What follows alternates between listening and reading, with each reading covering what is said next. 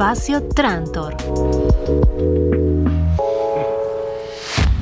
A diferencia de otras expresiones artísticas como el teatro o la música, en Argentina no existe aún la Ley Nacional de la Danza.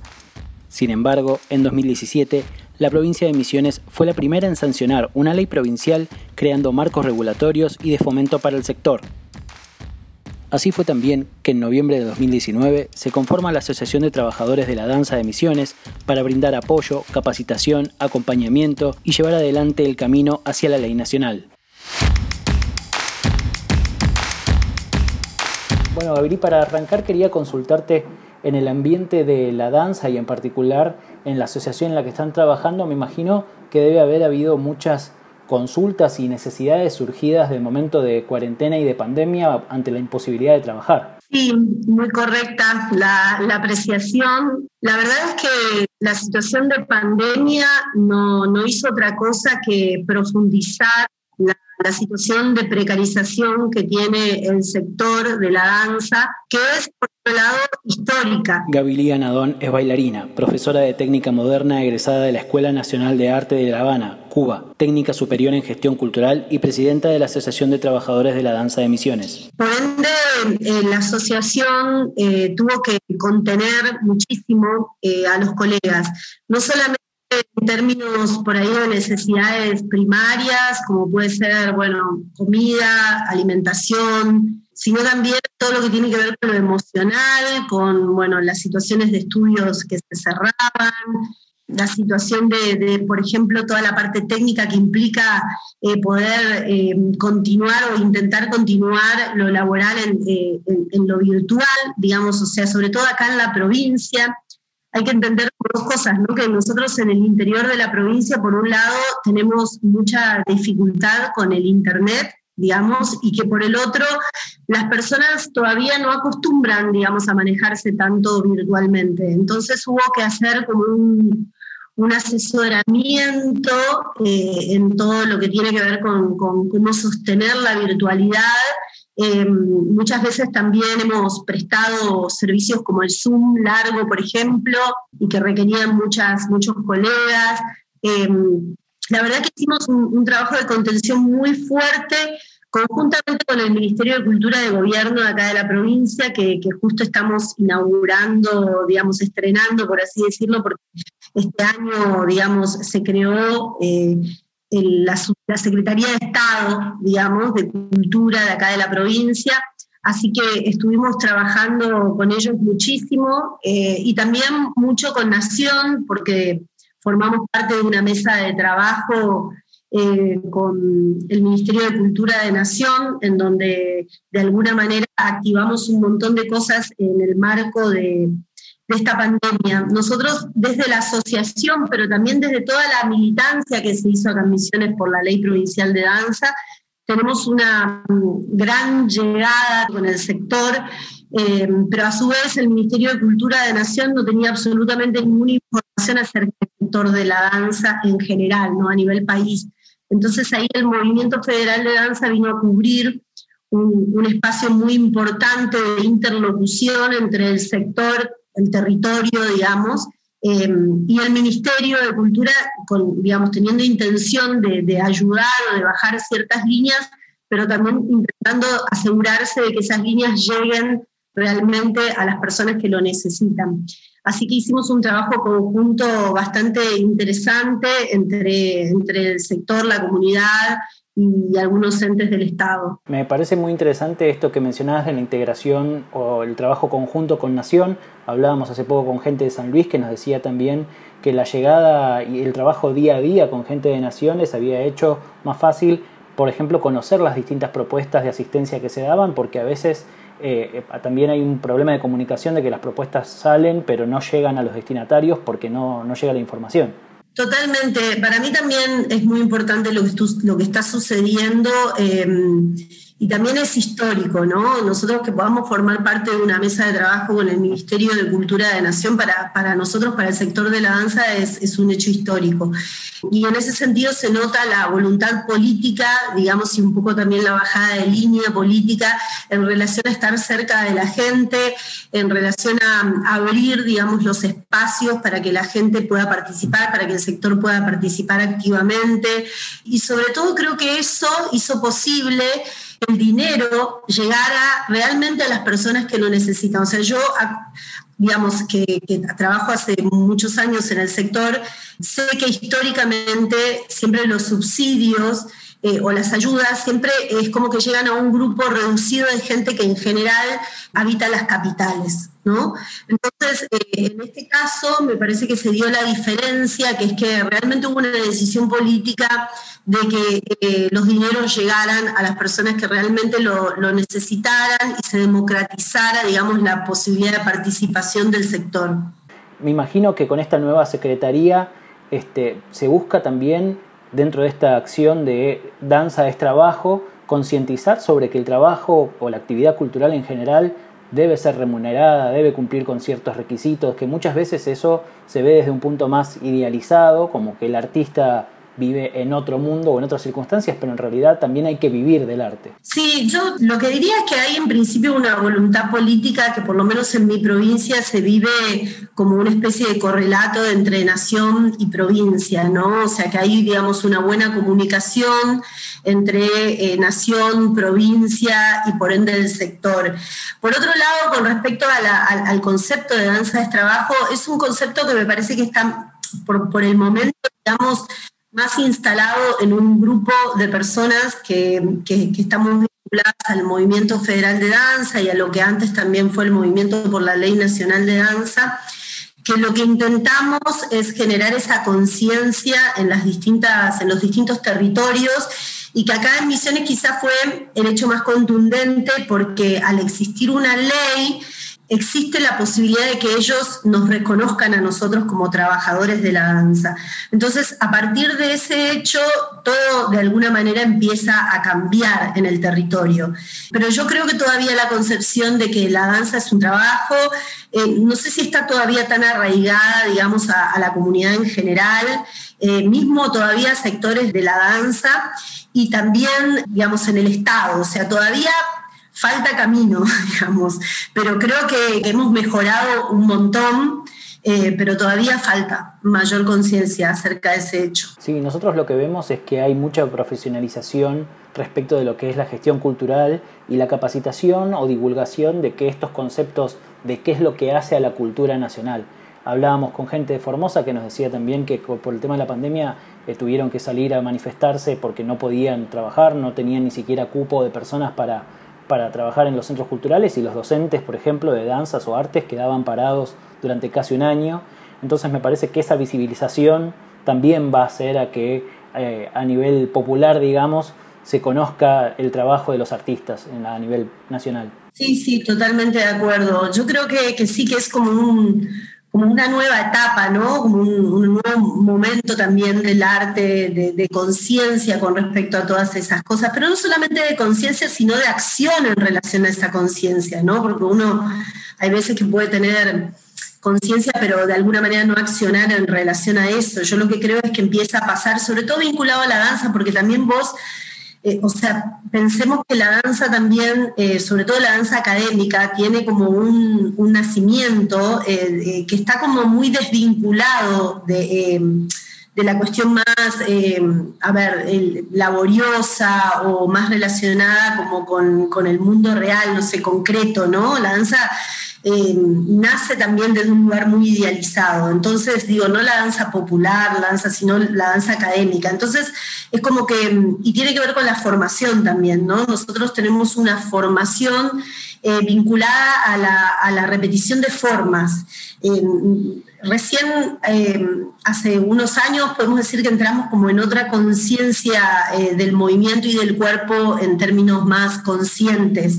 Entonces, y también de formación integral. Entonces, a nosotros, a la danza le cuesta muchísimo vincularse a lo político, ¿no? No lo político partidario, sino en términos generales, como le cuesta muchísimo también vincularse con la militancia. Así que yo creo que esto es algo que, que está floreciendo, que está empezando a convertirse en acción. Estamos muy cerca de lo que pasó en Formosa, porque por supuesto tenemos colegas de Formosa que forman parte del Movimiento Federal de Danza y de, hecho una de las campañas más fuertes que se hizo de Formosa fue la que llevó a cabo el Movimiento Federal de Danza en relación a, esta situación tan agobiante, no solo de, llevar muchísimo tiempo sin poder trabajar, sino de no tener respuestas del gobierno, ningún tipo de diálogo, ningún tipo de respuestas acerca de las... Eh, bueno, de las seguidas consultas que hizo el sector ¿no? al Estado. Em, pero bueno, creemos que es un despertar de conciencias eh, en, estos términos, pero sobre todo es, un, es como un momento también pareciera como de organización de los sectores, ¿no? De, que quizás por lo menos el sector de danza tengo entendido que fue uno de los sectores que más ha crecido en términos organizativos en esta pandemia. Sí, hemos hablado con distintos centros culturales que nos decían que de estos periodos de crisis ellos rescatan la organización a nivel zonal incluso, porque al partir de iguales necesidades eh, se agruparon para empezar a buscar soluciones alternativas.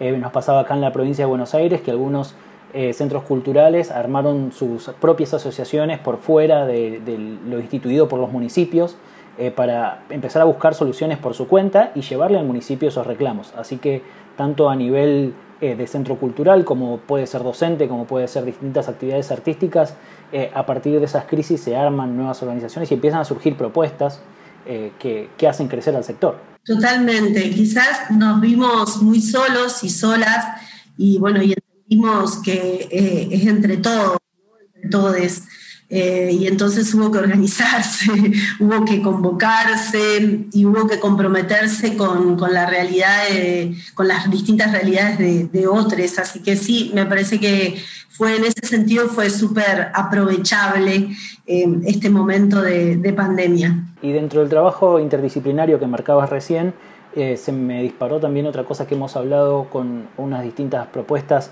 por ejemplo, eh, hay una idea que están germinando la gente de Nodo, que es un espacio cultural, que ellos plantean que tiene que haber a nivel nación como una especie de CONICET de las artes, digamos.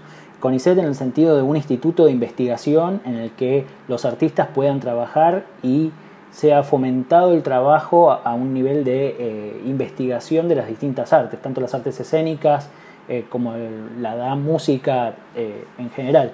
¿Cómo ves una posibilidad así, de un, trabajo, eh, como decíamos, de distintos géneros? Sería súper interesante, digamos. Eh, en principio yo viví muchos años en Buenos Aires y en Buenos Aires, eh, desde mi profesión como coreógrafa, siempre practiqué eh, lo, interdisciplinario, digamos. Por ahí ahora estoy en la provincia, eh, veo que las artes acá en la provincia se, maneja de manera, se manejan de manera mucho más escindidas, no existe casi, eh, digamos, lo, lo interdisciplinar. Y en ese sentido, bueno, cada lugar es un recorrido histórico diferente, con lo cual me parece fascinante, yo creo muchísimo en eso y creo que sobre todo las nuevas generaciones vienen como planteando estas cuestiones, digamos, de, poder abordar eh, como varias ramas del arte de manera conjunta ¿no? y exploratoria. Eh, pero bueno, calculo que a las otras generaciones por ahí nos cuesta un poco más, pero me parece siempre súper interesante plantearse lo interdisciplinario, como también me parece súper interesante pensar siempre como en un artista eh, integral, ¿no? y cuando digo artista integral, pienso en nuestra responsabilidad cívica, eh, también pienso en, la relación que tenemos con el mundo, con el contexto, con el otro. Y en ese sentido siento que no sé si hemos tenido una muy buena formación. Eh, yo, a mí me ha tocado también vivir en Cuba y, bueno, me recibí en la Escuela Nacional de Artes de La Habana, Cuba, y creo que en ese país hay como una mayor conciencia cívica en general Em, y creo que es algo que nosotros eh, tenemos que aprender. Sí, también pienso en esto que decías de las nuevas generaciones y las tecnologías que se convierten en herramientas para también vincular las distintas artes. Eh, vi que hicieron la actividad del el Festival de Videodanza, que es estas nuevas herramientas aplicadas al arte y como una manera también de vincular e incluso de superar esta imposibilidad del contacto personal o de la cercanía. Sí, totalmente. Nosotros acá en Misiones, em, bueno, este va a ser el quinto año que tenemos, llevamos adelante un festival de videodanza y, y performance que se llama MEF, que es un programa que tenemos, eh, bueno, de escultura justamente de artes interdisciplinaria, digamos, una actividad interdisciplinaria eh, que se llama Movimiento en Foco y que venimos justamente generando esa plataforma porque no había nada acá en Misiones con respecto a las artes y a su relación interdisciplinaria, ni tampoco como una mirada contemporánea del arte, ¿no? Entonces, eh, nos interesó generar esta plataforma para empezar a generar producción. Este va a ser el quinto año que vamos a realizar el festival en junio y creo que en toda esta época de la pandemia eh, como vos bien decís, todo lo virtual fue como una exacerbación, digamos, de, todo lo virtual. Y en ese sentido hubo mucha exploración, ¿no? Antes el, el video es un lenguaje nuevo, eh, digo, relativamente nuevo, pero que todavía se sigue haciendo muchas preguntas acerca de sus límites y sus alcances.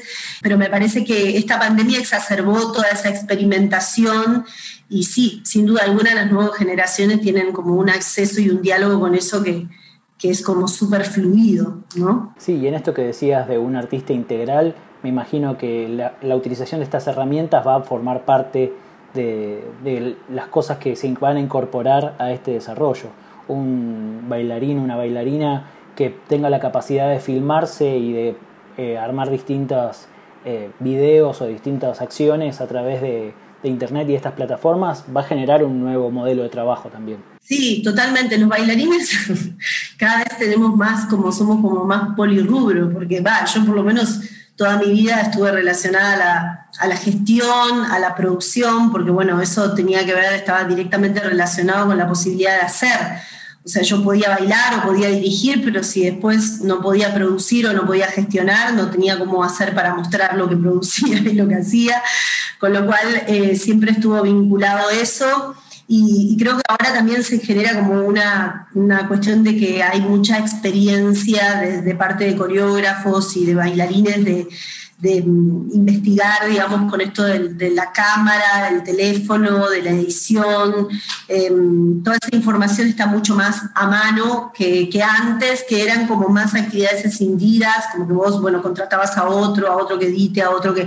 Ahora creo que hay una cosa ya mucho más de experimentar con todas esas herramientas también. Sí, y eso va a enriquecer o generar un nuevo tipo de, de arte. Pienso en estas coreografías que se hacían durante el inicio de la cuarentena que eran como combinadas con distintos planos, personas en distintos lugares que interactúan virtualmente, por decirlo de alguna manera, este, generando un, plano mayor.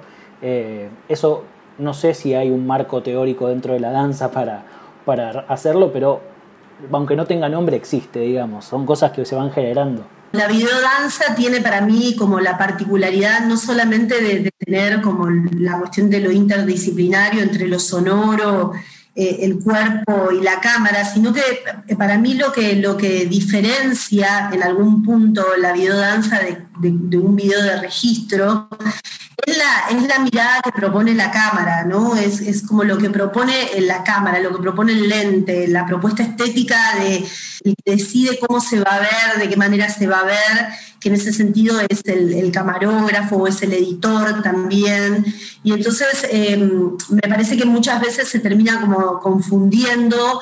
Digo, si yo bailo en un paisaje y la cámara está puesta y me graba únicamente, digo, es un registro, digamos, para que pase a una cuestión artística y que tiene que ver más con, con, el lenguaje de la videodanza, tiene que aparte de eso tener como una propuesta acerca de cuál va a ser la toma de ese cuerpo, de ese movimiento. Esa adaptación también lo engancho con las distintas propuestas teatrales que ahora se hicieron también en streaming, que fue repensar lo teatral desde el punto de vista del encuadre, del enfoque del director.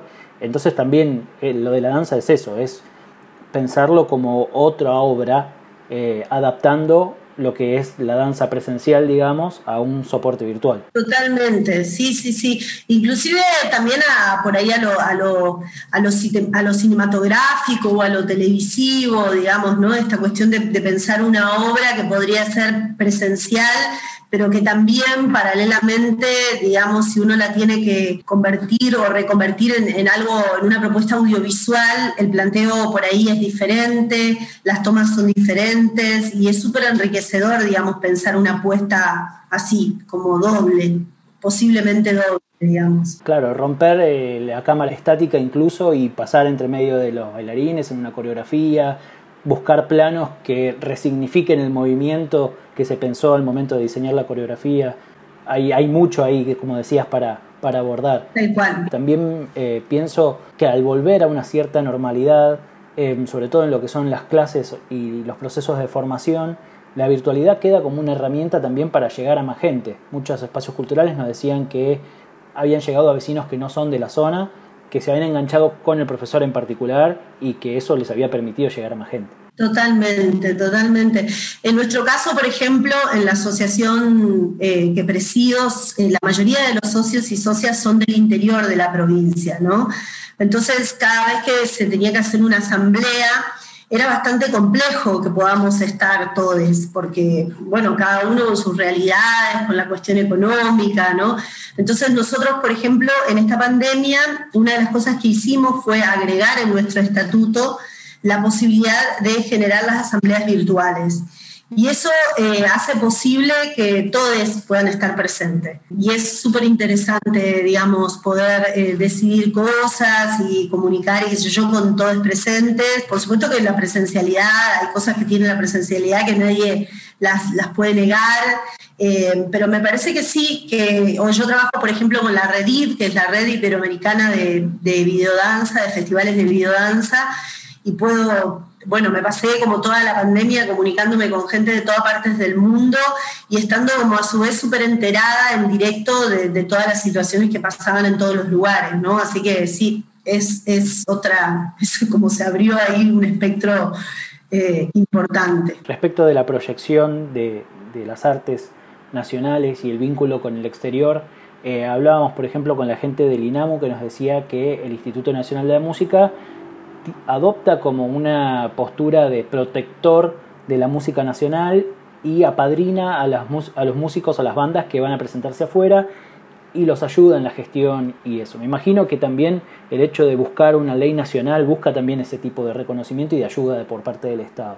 Sí, por supuesto, por supuesto. Eh, en, principio es una manera concreta de ser vistos, digamos, de ser vistos y vistas y de, y de poder empezar a, pensarnos y a, y, a, marcar algunas acciones.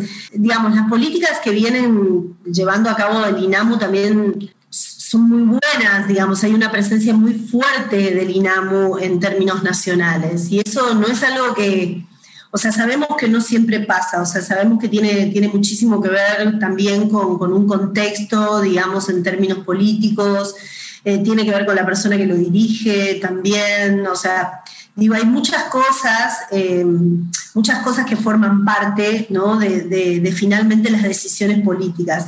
Eh, pero a nosotros nos parece, en principio, fundamental organizar existir en el marco de alguna institución, ¿no? Y nos dimos cuenta mucho más todavía aún en esta pandemia que el teatro tenía la protección del Instituto Nacional del Teatro, la música tenía la protección del, INAMU y la danza no tenía nada. Y encima si vos te pones a ver la danza, digo, creo que debe ser una de las actividades artísticas que más hay, con lo cual eh, sí necesitamos, necesitamos tener nuestro Instituto Nacional de la Danza. También dentro de las asistencias que, se entregan, la posibilidad de tener un registro hace más eficiente esa llegada y incluso en, momentos normales, digamos, cuando se pueda circular libremente sin, sin, tanto protocolo o entre provincias, la posibilidad de generar un circuito para los distintos grupos de danza. Totalmente, totalmente. Ese es uno de los grandes fundamentos que tiene el movimiento federal de danza, la democratización de la información, del conocimiento. Eh, nosotros vamos por eso, vamos por la, por la territorialidad, digamos, vamos por los interiores, vamos por, digamos, eso es lo que queremos eh, y eso es lo que trabajamos. Y de alguna manera, en ese sentido, Misiones fue un poco como el puntapié porque fueron eh, seis años de militancia que tuvimos acá en Misiones, recorriendo toda la provincia, eh, para poder generar la conciencia acerca de la importancia de una ley em, y el empoderamiento ¿no? de todas esas personas para que esas personas militen también esa idea. Eh, hasta llegar a concretarla, lo que nos fortaleció muchísimo más. Entonces, este modelo se toma para el resto del país y, en este momento hay un montón de lugares haciéndolo, digamos. Está pasando en Corrientes, está pasando en Santa Fe, está pasando en La Rioja. Hoy, por ejemplo, me comunicaba con un colega que me pidió un mensaje desde Misiones porque ellos están haciendo desde el Estado una convocatoria abierta a toda la comunidad de la danza de la provincia a eh, generar el proyecto de ley de danza de La Rioja. Así que tomando, digamos, como base la emisión. Así que todas esas cosas son hechos históricos, sin lugar a duda. Sí, esperemos que, se haga lugar a esas, a esas movilizaciones y a esas necesidades. Eh, tuvimos la posibilidad de hablar con la diputada Ascaglia, que preside la Comisión de Cultura de la Cámara de Diputados, y nos decía que a ellos se les complicó el tema de la sesión por, la, por las sesiones a distancias, que hay muchos temas para abarcar, que resulta difícil con la multiculturalidad del país eh, enfocarse en algunos temas en particular, pero que reconocen que hay una deficiencia al momento de registrar a los trabajadores de la cultura, de identificar dónde están, quiénes son, cuántos quedaron sin la posibilidad de trabajar durante este tiempo. Eh, así que ante ese reconocimiento por parte, de, en este caso, de diputados de la Nación, me imagino que hay mucho sobre qué avanzar en, en las distintas propuestas. Sí, totalmente, totalmente. Ahora estamos trabajando, bueno, hay un registro Em, que sale conjuntamente con los, con los subsidios, pero también no es menos cierto que lo que pasa es que cuando uno ingresa a ese registro muchas veces no, no se termina de encontrar. Es algo que la danza está bastante acostumbrada porque en general los registros no, no dialogan mucho con la realidad del sector, entonces siempre hay que hacer como un esfuerzo para poder tratar de adaptarse al formato que te, que te brindan para poder existir. Eh, pasa, no pasa con actores, no pasa eh, digamos, con, como es, con los gremios, los, bueno, es, es, como un poco eso lo que sucede. Em, pero hay una voluntad política de ir solucionando todas esas cuestiones y creo que eso es lo importante, ¿no? Creo que esta apertura del diálogo entre el sector y, el ministerio o el Estado, ¿no? El Estado en sus dos formas, Em, y por otro lado, la voluntad política de, ir generando todos estos espacios, eh, me parece que bueno, que es un muy buen comienzo. Ahora hay que trabajar y también en ese hay que trabajar, em, eh, sentimos que nos tenemos que involucrar, ¿no? que no es una tarea como solo del Estado-gobierno, sino que es una tarea del Estado-gobierno y del Estado-comunidad. Sí, lo que decías antes de esa formación cívica también que incluye a los artistas y que me imagino que enriquece también dentro del movimiento federal la posibilidad de compartir experiencias con colegas de distintos lugares del país que eh, eso, se encuentran con eh, necesidades similares o con problemáticas similares y que pueden encontrar la solución a partir de una experiencia del otro. Sí, y también entender que quizás el objetivo mayor sea la Ley Nacional de Danza y el Instituto Nacional de Danza, pero que mientras tanto que vamos caminando nos encontramos con un montón de necesidades más que son mucho más cercanas y más inmediatas, porque eh, digo, quizás antes de una ley nacional existan las leyes provinciales, ¿no? Que también las leyes provinciales son como una mirada a uno mismo, digo, es una mirada a la provincia, a las características de la provincia, a las necesidades de la provincia pero también muchas veces te, te, encontrás con situaciones en donde necesitas ordenanzas, o sea, cuestiones que son mucho más directas todavía, tienen que ver con un municipio, con una localidad, eh, no sé, en este momento me aparece Entre Ríos, ¿no? Que ellos eh, figuraban como bares, eh, digo, porque no, tenían manera como de, de, que los locales figuren como espacios de enseñanza de danza. Entonces lo que se está presentando es una ordenanza que genere una habilitación diferente. O sea, hay tanto por resolver todavía, ¿no? O el protocolo, el protocolo que nos llevó al sector a tener que, digo, eh, generar un protocolo para nosotros mismos, digo, que fue muchísimo trabajo entre el Estado, gobierno y la comunidad. Así que, bueno, yo creo que a poco eh, vamos, vamos avanzando, ¿no? Como de lo más chico a lo más grande. Creo que como nunca se dio, por lo menos eh, en la danza nunca se dio esta mirada nacional que tenemos hoy. Yo nunca supe tanto de la danza argentina como en este momento de mi vida, digo, siempre la mirada estaba más puesta afuera y creo que, dado la situación y dado también este, este movimiento, eh, estamos como toda la Argentina eh, está en contacto, por lo menos en lo que es el sector de la danza. Sí, en el relevamiento de, datos también se plasma mejor la realidad. Eh, cuando uno habla con la gente del CINCA que releva los datos de cultura de la Argentina, en los registros actuales muestran que la, la industria cultural es casi un 2% del PBI y todo eso con lo que no está registrado con estos registros que faltan, que faltan completar. Así que me imagino que a medida que se avance sobre eso, el, número va a ser más representativo de la realidad y va a poder permitir tomar políticas públicas que apuntalen un sector que a la vista de todos trabaja mucho. Sí, trabaja mucho y produce mucho y hay mucho dinero moviéndose alrededor de nuestras actividades. Eh, y, creo que también los artistas en ese sentido tenemos que tener conciencia ¿no? de la economía que, administramos y que movemos, digamos, en las comunidades. Eh, eso también fue parte de toda esta militancia de danza es trabajo, ¿no? Empezar a nombrar... Eh, los costos, digamos, y los números que se manejan alrededor de las actividades que hacemos. Y sí, es grandísimo el impacto que tiene en realidad nuestra, nuestro aporte, digamos, a la economía. Y creo que, creo que el registro y el hecho de visibilizar la cantidad que somos, em, sin lugar a duda va a darle al Estado la responsabilidad en relación al arte y a la cultura en general. Eh, bueno, Gabriel, tengo que preguntarte cómo, ¿Cómo pensás que se vuelve después de esta pandemia, después de esta cuarentena? ¿Cómo se piensa una cierta normalidad para una práctica que, como decíamos, tiene mucho de fisicalidad este, más allá de lo virtual? Sí, totalmente, totalmente. Yo creo que, el formato mixto va, a quedarse, vino a quedarse, digamos, y creo que ahí hay muchas cosas que no van a, modificarse en términos de la presencia de lo virtual en nuestras vidas. Pero bueno, yo creo en el cuerpo, realmente creo ideológicamente en, la corporalidad y me parece que hay toda una experiencia que tiene la presencialidad que puede dar eh, la virtualidad y más en nuestro, en nuestro trabajo. Eh, para nosotros fue realmente muy duro ser escindidos de la corporalidad, no solamente propia, sino del otro también.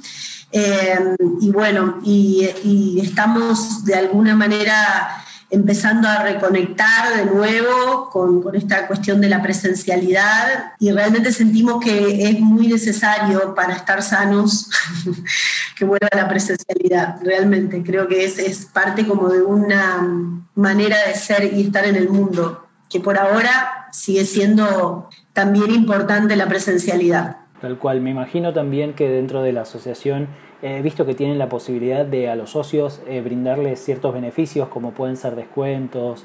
Oye, eso me imagino que también hace un sentido de la comunidad, aún en la distancia, de, ser parte de este, de este grupo eh, de colegas y que eso a su vez genera una mayor voluntad de adhesión. ¿Cómo vienen, cómo ven los, los, crecimientos de la asociación, digamos? Sí, mira, estamos creciendo a pasos agigantados. De hecho, estamos así ya un poco como preocupados, digamos, no preocupados, pero como sorprendidos, ¿no? De, la cantidad de gente que se, está asociando.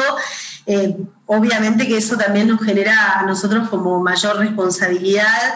Eh, sentimos en lo personal, sobre todo como presidenta de la asociación, siento como eh, la obligación, digamos, de, estar todo lo presente que se pueda en este momento para los socios y socias en términos de solventar sus necesidades, ¿no? O sea, estar sabiendo realmente qué cosas necesitan y estar eh, trabajando para brindar soluciones.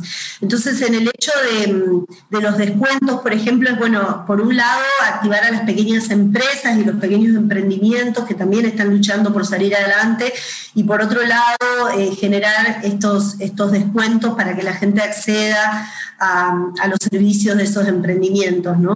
Formación, siempre formación, eso es lo más importante porque el conocimiento es fundamental para, para empoderar, para liberar, digamos, así que todo el tiempo estamos con las herramientas de formación. Y también, bueno, con la cuestión de lo, de lo artístico, ¿no? Festivales, eh, montajes, intercambio, eh, bueno, todo lo que se pueda, más todo lo que tiene que ver con militancia, que es un poco esta conciencia cívica que nunca tiene que parar, no que tiene que estar ahí presente todo el tiempo, danza trabajo, más derechos, bueno, puesta en marcha del instituto, el armado del gremio a nivel nacional, que es otra cosa que también estamos haciendo, bueno, explicar la diferencia ¿no? entre una asociación civil, una asociación criminal, una cooperativa, digo, que eso son tantas cosas las que hay que poder entender para, para empezar a utilizar también. Sí, desde la Secretaría de Cultura de San Luis nos comentaban que ellos están haciendo cursos de capacitación, primero sobre lo que es industria cultural, para que las personas de la provincia se capaciten sobre si su trabajo aplica dentro de esos eh, parámetros, y después quieren avanzar sobre lo que es gestión para poder, como vos decís, capacitar sobre cuáles son los pasos a seguir. Bueno, tengo mi centro cultural o tengo mi agrupación. Bueno, ¿qué es lo que sigue? ¿Cómo lo registro? ¿Cómo avanzo? ¿Cómo crezco? Así que eso me parece muy interesante de la capacitación que, que brindan. Sí, por ejemplo, una de las capacitaciones que estamos por largar ahora, que ya largamos, en realidad tiene que ver con eh, el aprendizaje de la escritura de proyectos, ¿no? Eh, nosotros tenemos en el interior de la provincia personas que movilizan realmente el sector de la danza de sus lugares y que tienen proyectos, ideas, pero que después a la hora de, querer concursar en algún subsidio eh, para buscar, digamos, la, pata económica, ¿no? Para llevar adelante el proyecto, no lo saben escribir, no, saben cómo armar un proyecto, entonces eh, nos parecía como fundamental la cuestión de poder bajar las ideas al papel y poder armar eh, con contundencia los proyectos para que a la vez puedan pedir subsidios y, y eso. Así que bueno, uno de los, de los seminarios que estamos sacando ahora tiene que ver con con ese, ¿no? Con la escritura de proyectos. Sí, incluso desde las presentaciones de carpetas, eh, cómo destacar cuál es el objetivo, cómo se va a llevar adelante, toda esa parte burocrática, digamos, de la gestión, eh, está bueno tener un acompañamiento para, para asesorar sobre cómo se presenta. Sí, que esto es un aprendizaje. Yo, como viví muchos años en Buenos Aires, digo, eh, me tuve que volver especialista en algún punto, porque bueno, ahí estabas todo el tiempo participando de, del INT, lo que era danza teatro, de antorchas en su momento, del Fondo Nacional de las Artes, de Prodanza, qué sé yo. Em, y como que lo aprendías, pero a la gente de acá de la provincia em, le es ajeno, ¿no? Porque todas esas posibilidades como que no existen o no existían. Y entonces, eh, bueno, ahora que se abrió un poco más el panorama, eh, y es como les digo, más allá de que no ganes o más allá de que no te presentes, eh, aprender a escribir un proyecto y poder bajar las ideas a un papel siempre te consolida las ideas, siempre es una manera de, tener más claras las ideas, ¿no? Así que siempre viene bien. Sí, es un poco lo que decíamos al principio de que esas propuestas que por ahí se quedan en Buenos Aires, en el conurbano, en las capitales provinciales y por ahí, por, por, imposibilidad de comunicar, no llegan a quienes por ahí realmente necesitan o están en, una condición de necesitar desesperadamente esa ayuda. Eh, así que está bueno también hacer llegar esa, esa comunicación que a veces queda a mitad de camino. Sí, sí, totalmente. En eso, en eso estamos, brindando cartas de avales, enseñándole a la gente a cómo llenar los formularios, acercándole la información, eh, bueno, y tratando de que cada vez sea más factible que esas herramientas lleguen también a la gente que está en el interior y que más lo necesita. Sí, en ese, en ese camino estamos. Bueno, Gabriel, te agradezco muchísimo por el tiempo, por la charla, eh, por el trabajo que hacen eh, hemos aprendido un montón y quedamos a disposición para lo que necesiten o para una futura charla para profundizar más sobre los temas que, de los que hablamos. Dale, bueno, muchas gracias a ustedes por interesarse en lo que pasa acá en Misiones, muchas gracias por el espacio, también por compartir esta charla y bueno, nos seguimos hablando en otros momentos. Gracias.